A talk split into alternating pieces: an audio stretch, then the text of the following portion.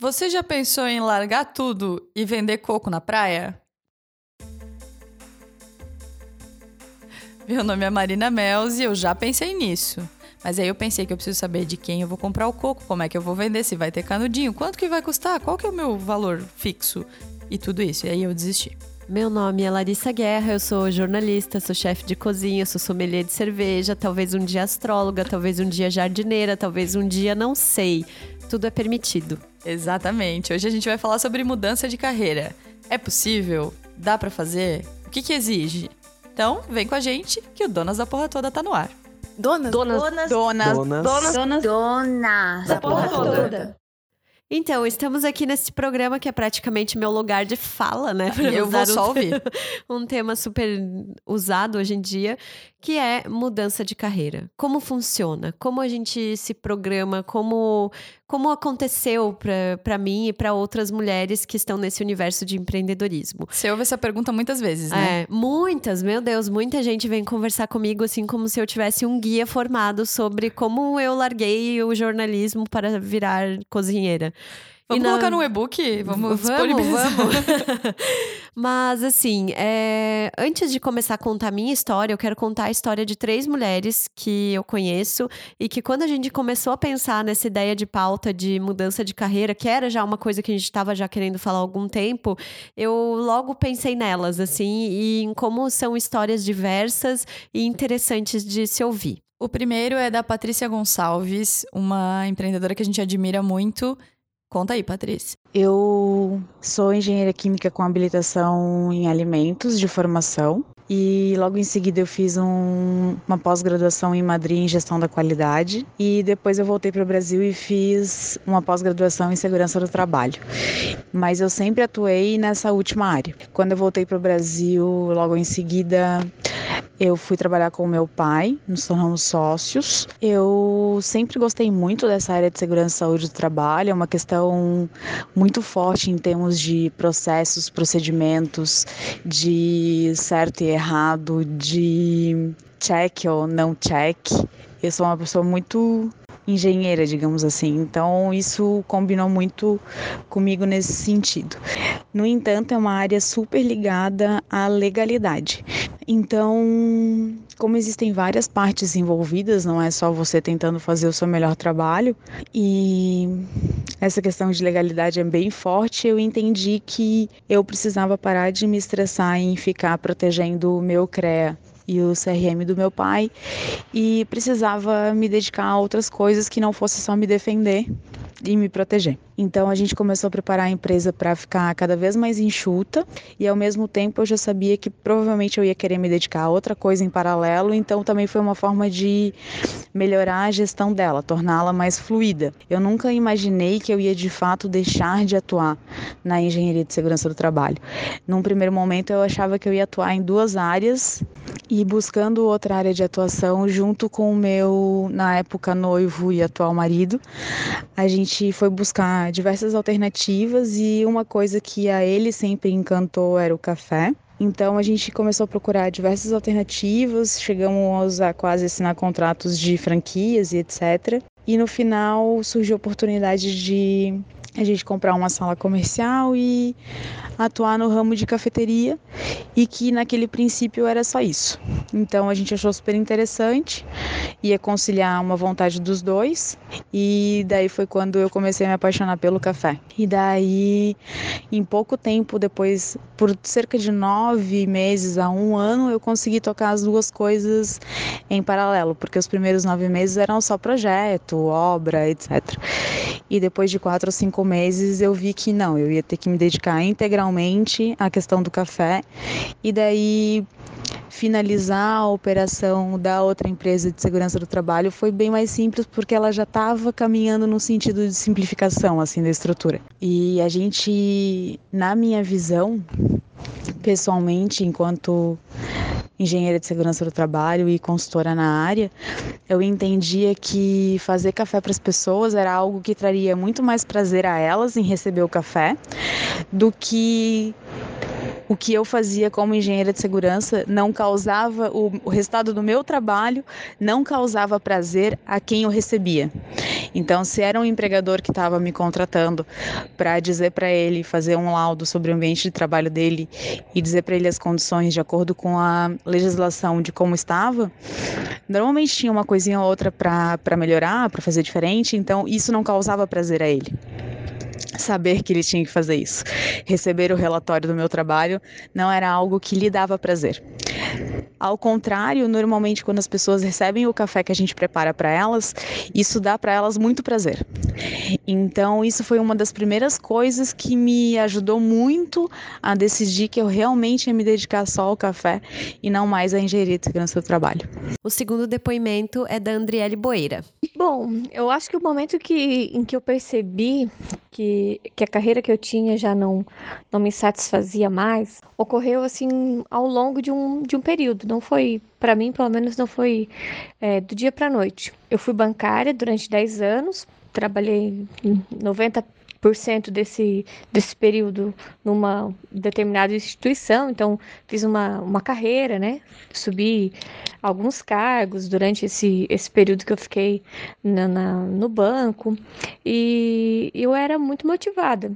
Só que aconteceram situações rotineiras, acho que mudança de perfil tanto da minha da minha parte, como o perfil do cliente mudou, o perfil da instituição financeira, o perfil de, de cobrança, né? Tipo assim, o que se cobra hoje de um gerente é diferente do que se cobrava há 10 anos atrás. As necessidades que, que essa carreira me pedia estavam indo de desencontro com a pessoa adulta aí que eu, que eu tava me tornando, com, com a mulher mais madura que eu, que eu vim que eu venho me transformando. Eu comecei a repensar meu lugar na, na minha casa, meu lugar na minha vida, tipo, ser protagonista da minha história. Lá eu não estava sendo a protagonista da minha história, eu estava sendo mais um número. E eu não estava sendo a, minha a protagonista da minha, da minha profissão. Não conseguia ser, porque eu não dependia só de mim. Eu dependia de sistema, eu dependia de sorte, dependia de, de outras pessoas, de de outros sim, sabe?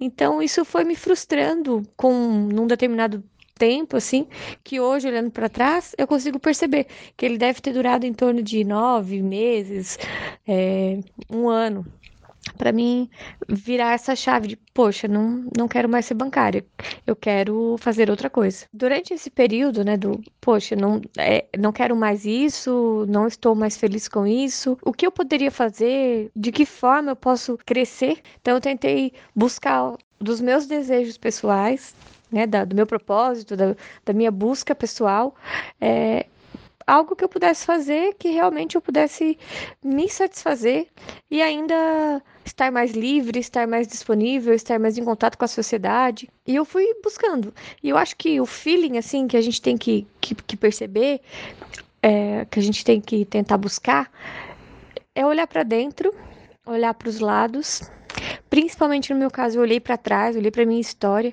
pequenas coisas que, que tiveram importância na minha vida e um pouco também do meu caminho que me trouxe até os meus primeiros 30 anos, é, eu sempre tive muita conexão, muita ligação com, com flor é, com decoração, com festa, com evento. Ah, quem que não quer, né?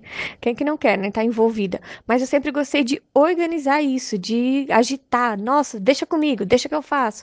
Eu vou atrás, eu corro. Então, era uma coisa que é minha.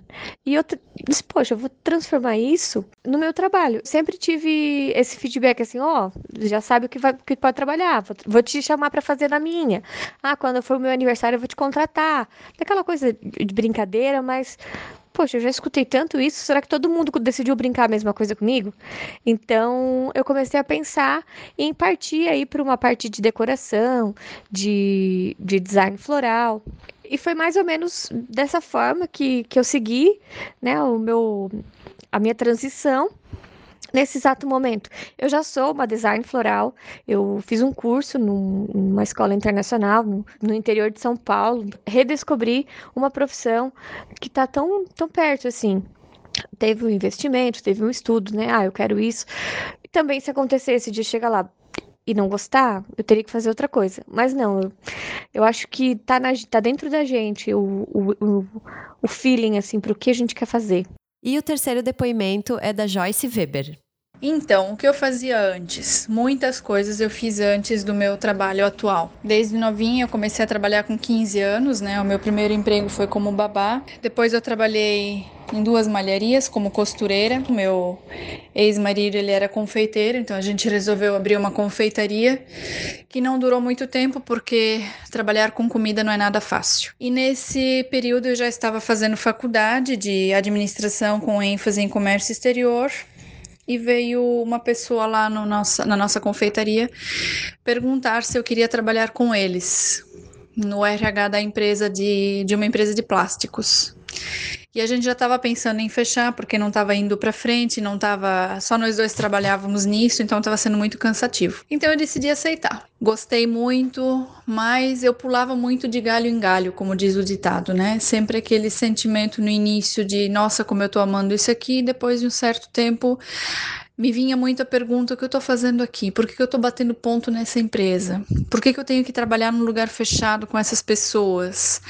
Então, era uma pergunta que me vinha muito na mente. Assim, a cada dois anos eu trocava de emprego. Isso me incomodava muito. Quando me ofereceram uma vaga no comércio exterior, que era algo que nunca tinha aparecido para mim, é, eu simplesmente disse que eu não ia aceitar, porque ela queria que eu aceitasse da noite para o dia, porque eles queriam mandar a menina embora.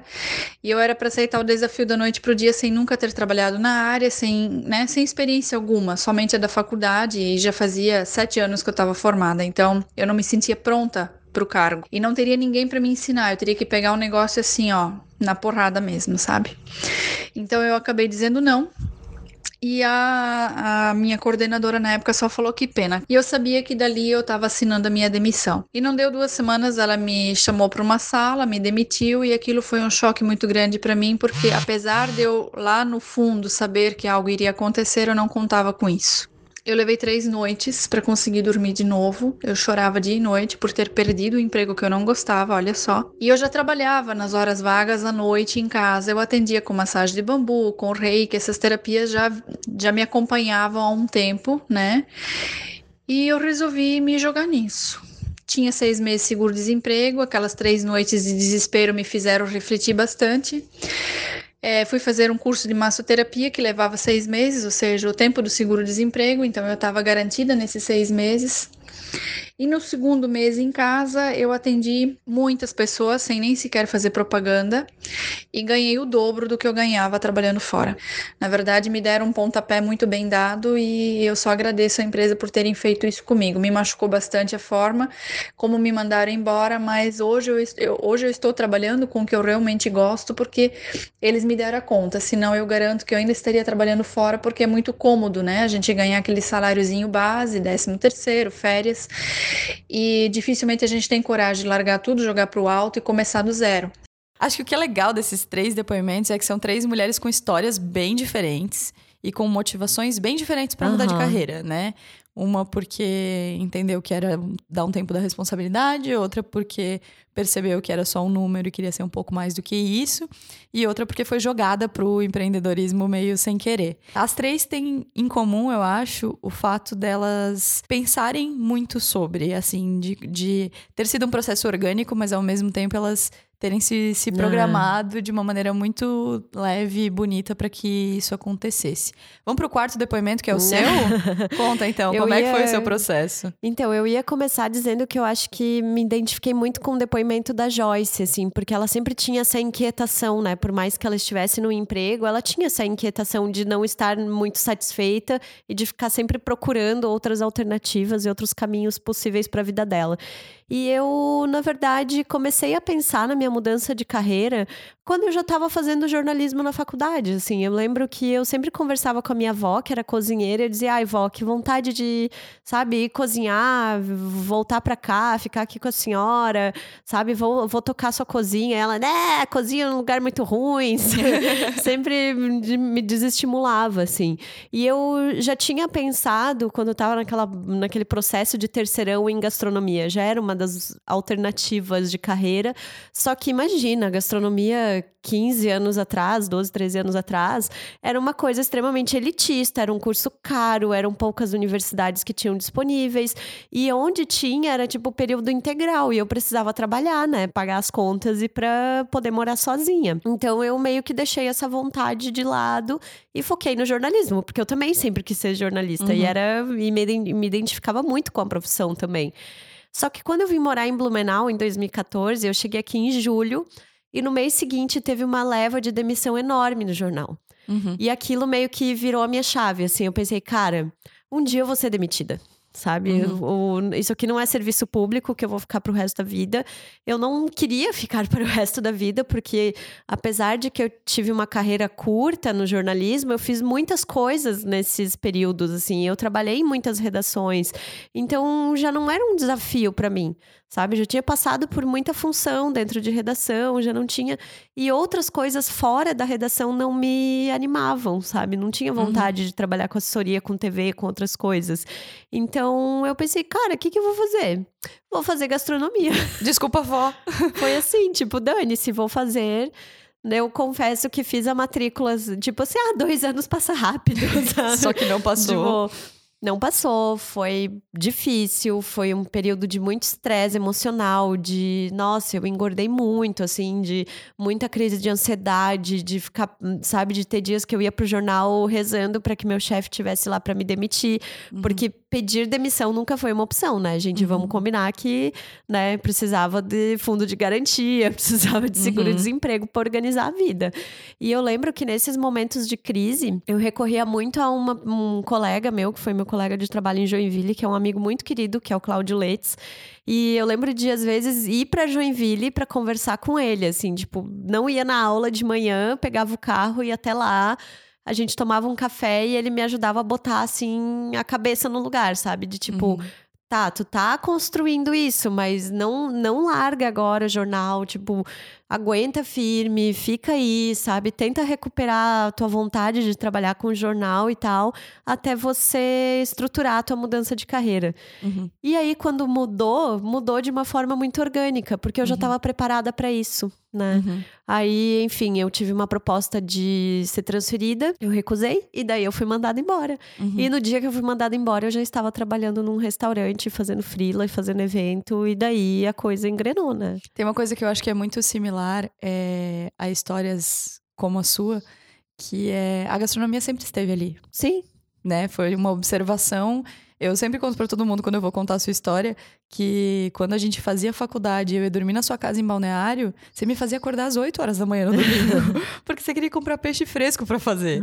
E aí eu ficava pensando, meu Deus do céu, como assim? Eu só queria dormir. Uhum. E você tava pensando nos ingredientes, pensando em fazer comida e pensando em alguma coisa. Então, Acho que a mudança de carreira também tem um pouco disso. Às vezes é a segunda opção. É, às vezes é uma segunda opção. Sempre ou às vezes ali. é uma coisa que surge, como no caso da Paty, que ela procurou alternativas até encontrar que parecia mais agradável para ela, né? Uhum. Ou como a Andriele, que tinha essa vontade, que lembrou das coisas que ela gostava quando era criança, quando era mais novinha, para pensar em, em, no que fazer de agora em diante. Acho demais. E tem uma coisa da mudança que também a gente conversa bastante, eu vejo várias pessoas te perguntando, que é em relação à mudança de ambiente, assim, mudança de cultura, né? É. O jornalismo, a gente fala muito de jornalismo aqui, desculpa quem não é da área e acha um saco, mas é que jornalista se reproduz em cativeiro, como diz é. o Gregório do Viver, porque você vive aquilo muito intensamente, mas que é uma mudança de, de cultura mesmo, assim, né? Sim. Você saiu do jornalismo, que é uma coisa muito de pensar, muito racional, muito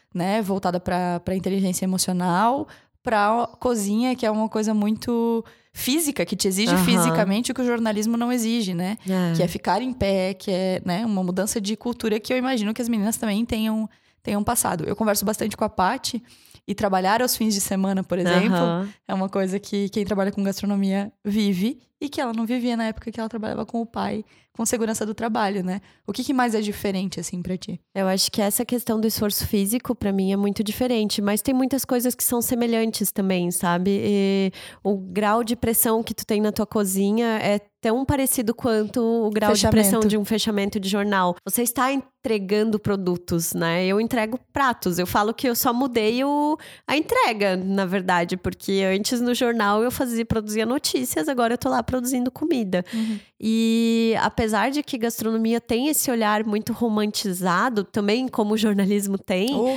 é um trabalho muito técnico e que exige também uma carga de, de pensamento muito grande, sabe? E isso é uma crítica que eu faço às universidades, às faculdades que oferecem cursos de gastronomia, porque elas não estimulam o aluno a pensar. Eles- elas estimulam o aluno a fazer receita, Uhum. sabe? E por isso eu arrumei muita treta na época da faculdade. Mas você arrumou no jornalismo também, que eu e bem no lembro. jornalismo arrumei várias também, porque eu sempre tive esse pensamento crítico, assim, de ok, eu estou cozinhando, mas, né, vamos pensar nesse processo todo, vamos fazer com que isso aconteça de uma forma correta, de uma forma justa, de que o teu funcionário não fique lá, sabe? Ai, né, vamos, depois a gente faz um outro episódio falando sobre essas broncas que eu tenho com as profissões. Mas eu acho que acima de tudo, pra mim, o que fica e que sempre ficou muito claro é que eu não preciso fazer a mesma coisa a vida inteira, Uhum. sabe? Nada impede que um dia eu enche o saco da gastronomia e volte pro jornalismo. Nada impede que eu não queira fazer mais nada e que eu vire outra coisa e que eu vá fazer outra coisa, né? Uhum. A gente vem de uma cultura em que precisava-se muito ter estabilidade, né? Em que estabilidade era um desejo dos nossos pais.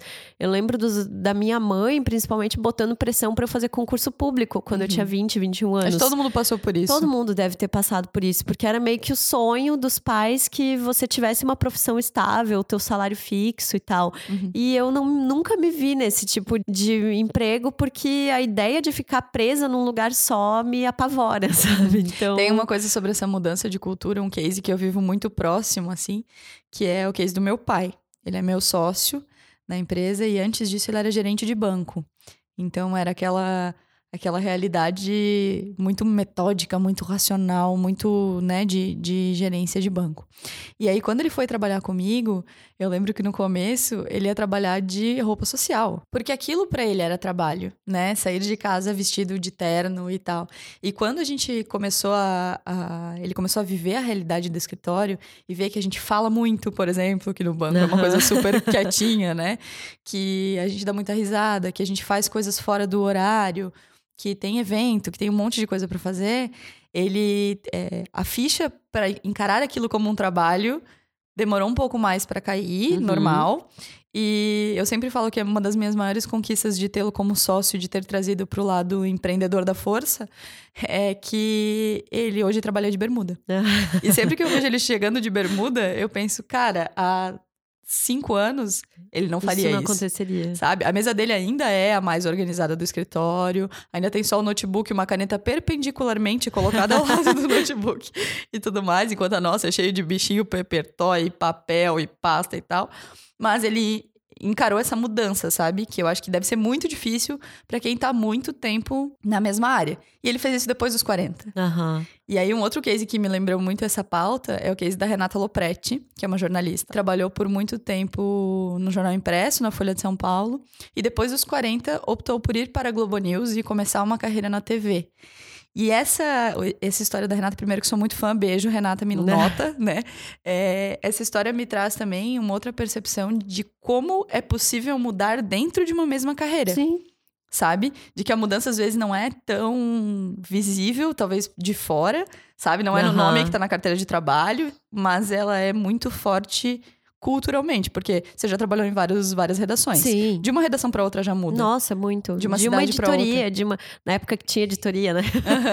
Mas tudo mudava. Tudo mudava o tempo E- todo, né? Era, era muito dinâmico e eu gostava muito desse dinamismo. Acho que foi o que me segurou no jornalismo por tanto tempo. E acho que isso é legal também para quem às vezes quer dar uma mudada, quer ter uma mudança na vida, quer ter uma nova perspectiva profissional. De repente, não precisa ser tão radical para ser legal. Uhum. Eu acho admirável demais a história de vocês quatro por terem.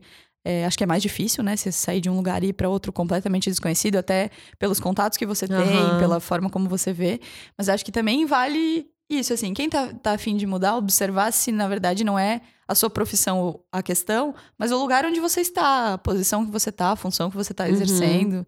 Enfim, acho que são dois exemplos bem legais. Em comum, a história da Paty, a minha, da Andriele, da Joyce, todas nós a gente foi estudando, né? Estudando, estudando. E eu, ontem, eu ainda estava comentando com a minha mãe, assim, eu, eu dei um workshop à noite e acompanhei um curso durante o dia de cervejas. E eu falei, meu, se eu tivesse dinheiro na vida, eu acho que eu só ia estudar. Porque uhum. eu amo, sabe? Tipo, esse processo de estudar, de aprender, de descobrir coisas novas. Uhum. Mas eu acho que pra gente encaminhar pros finalmente desse episódio, antes que ele fique mais longo que o Titanic, é, a gente pode falar sobre o que fazer. Ok, estou nesse momento em que estou inquieta, estou insatisfeita com o meu trabalho. O que, que eu posso fazer para mudar de carreira, seja ir pro empreendedorismo ou seja não ir?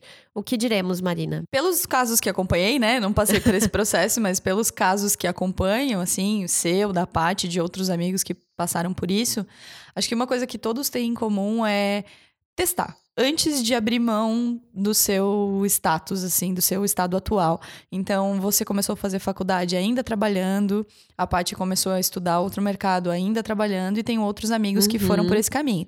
Às vezes você vai testar uma coisa e você vai descobrir que tem que trabalhar fim de semana. É. E aí você vai se perguntar se você está preparado para aquilo, você vai perceber que você vai ter que ficar em pé e aí talvez isso não, não seja confortável para você. Ou você vai descobrir que é aquilo que você quer fazer e você quer largar tudo e fazer. E eu acho isso lindo. Mas se você tem a possibilidade e não tá empreendendo por necessidade, eu acho que uma coisa bacana é se testar. Uhum. Liga no restaurante e vai fazer um estágio para ver como é um dia lá. Vê um documentário, vai procurar informação, procura conversar com alguém que trabalha naquela área para entender os prós e contras, porque quando a gente tá apaixonado, acho que a gente ah, faz sim. umas cagadas, né, é. né, na vida. E olhando de fora, a tendência é sempre romantizar, né? Exato. Sempre levar pro lado fofo, olhar os prós, olhar. Ai, cozinha, né, amiga? Como é uma coisa tão cozinhar. linda. Ai, que gostoso. É o Rodrigo Hilbert, é o Claude, não sei o quê. Não, gente, é um trabalho extremo, assim, uhum. que te leva a, um, a, níveis de exaustão que eu desconhecia né, no jornalismo.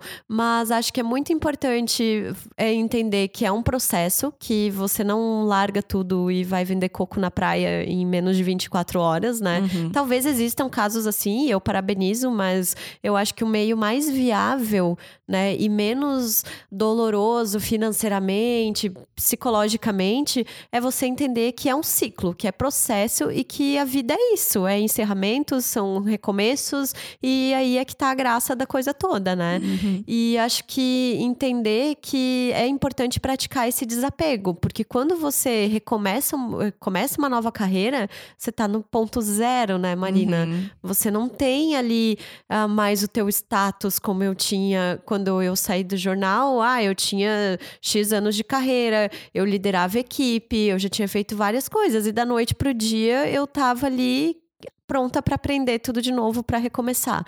Para mim foi muito positivo. Uhum. Eu não me vejo sofrendo, não me vi sofrendo diante uhum. disso, assim.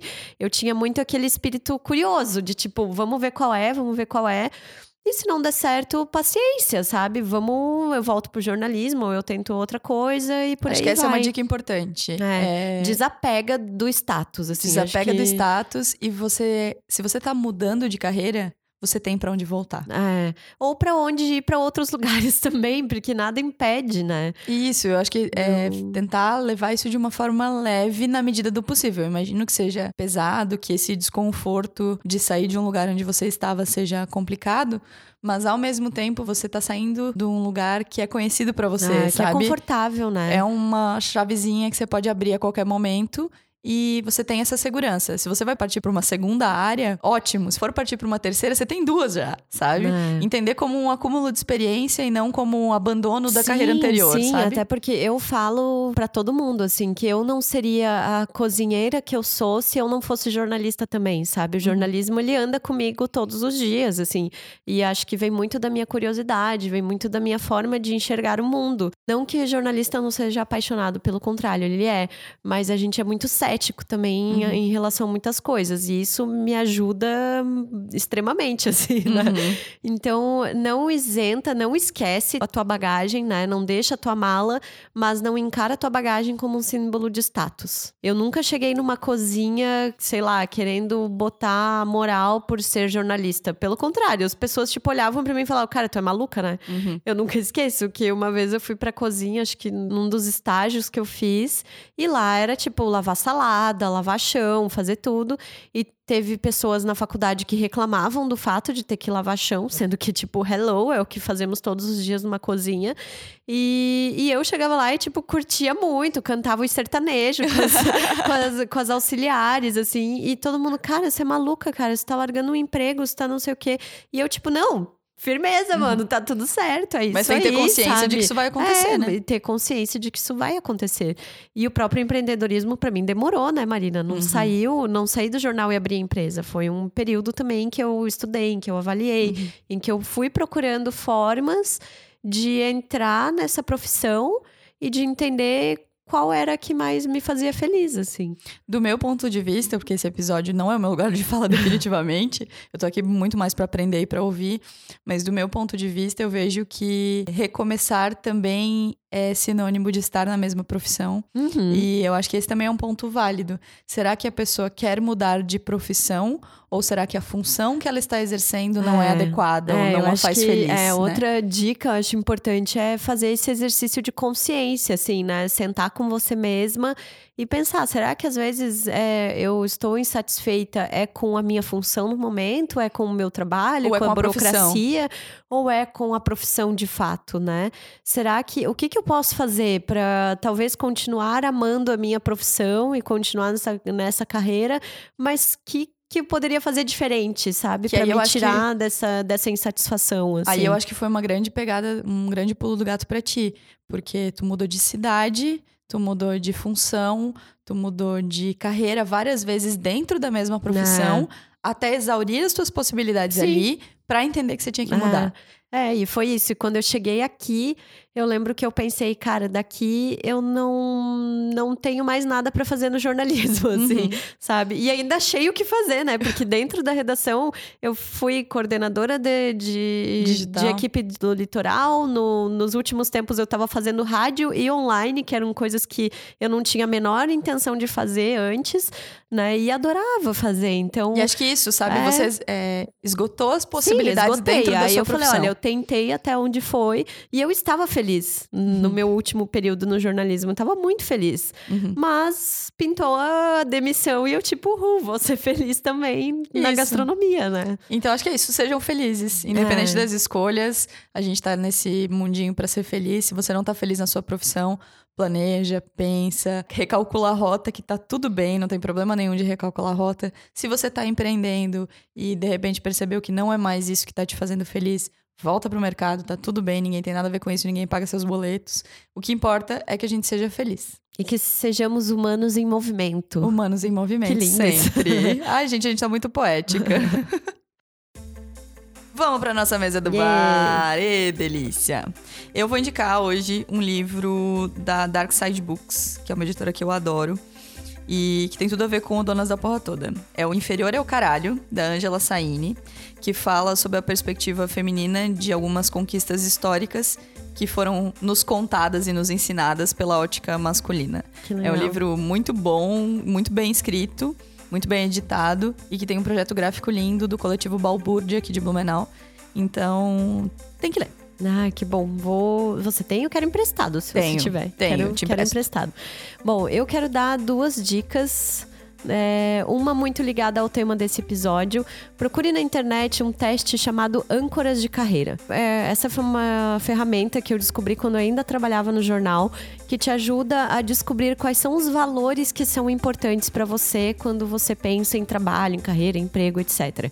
E assim, quanto mais aproximado você está desses valores que você acaba ali descobrindo quais são, mais chances de você estar satisfeito na sua carreira. Uhum. E se você está muito afastado dessas âncoras, a tendência é de que você esteja insatisfeito. Então, o caminho seria tentar sempre estar ligado a esses valores, a essas âncoras que você tem ao longo da sua vida. Vou fazer, e também não são fiz. dinâmicos, tá? Não significa que você vai ter um valor para sempre, né? Uhum. Tem características que mudam com o tempo e tudo bem também. Uhum. E outra dica que eu quero dar é para ir ao cinema às terças-feiras, né, Marina? Isso. Isso. A gente vai passar duas semanas agora sem ter episódio do Donas da Porra Toda. A gente tá com alguns eventos agendados, uma agenda bem cheia, a gente não vai conseguir gravar. Mas a gente tem duas sugestões para que vocês usem às terças-feiras. Assistir o Rei Leão. gente, tô esperando muito por esse filme, é sério. Tipo, o Rei Leão foi o primeiro filme que eu vi no cinema quando era criança. E eu e a minha irmã, a gente tinha dois VHS do Rei Leão, tanto que a gente gostava. Sabemos o filme inteiro de cor e salteado, mas vou assistir e tô ansiosíssima. Acho que estreia dia 20 de julho, se eu não me engano. Então, nesse período de ato dá tempo e na terça-feira tem desconto no cinema, então. Melhor pessoa. né? Minha sugestão é fazer alguma coisa sem o celular. Eu tenho cozinhado sem celular. Olha, eu dando dica de cozinha com uma chefe de cozinha do meu lado, a pessoa. Mas eu gosto de cozinhar, gosto de mexer nas plantas, replantar as plantinhas aqui de casa. Então, acho que na terça-feira você pode tirar uma horinha do seu dia. Bota um despertador se acha que você vai se perdendo tempo. Mas tire uma horinha do seu dia para fazer alguma coisa longe da tecnologia, longe dessa tela azul que suga a nossa energia. E se você aí tiver a sorte de ter férias nesse período de julho, a minha recomendação é que você pegue o carro e vá pra serra. Hoje é o dia mais frio do ano em Blumenau, o dia que estamos gravando. Estamos aqui congelando os pés, mas eu tenho um carinho muito grande pela serra, a região de onde eu vim. Mas Urubici mora muito no meu coração. Então, se vocês puderem ir conhecer, se nunca foram, gente, vão, assim. É absurdo de lindo. E uma das coisas mais legais da Serra é o quê? A comida. Comida. Então fica ligado também num outro spoiler aqui. Nessas duas semanas a gente também vai se preparar para o primeiro evento do Donas da Porra Toda, que vai ser no dia 17 de agosto. Então já marca na agenda que quando a gente voltar a gente vai contar todos os detalhes e tem muita coisa para organizar aí. então tá, gente. No episódio de retorno, então, daqui a duas semanas, a gente vai falar sobre um tema que vocês já pediram muito e que tem relação com o fato de o dia de todo mundo ter 24 horas. E aí, que é?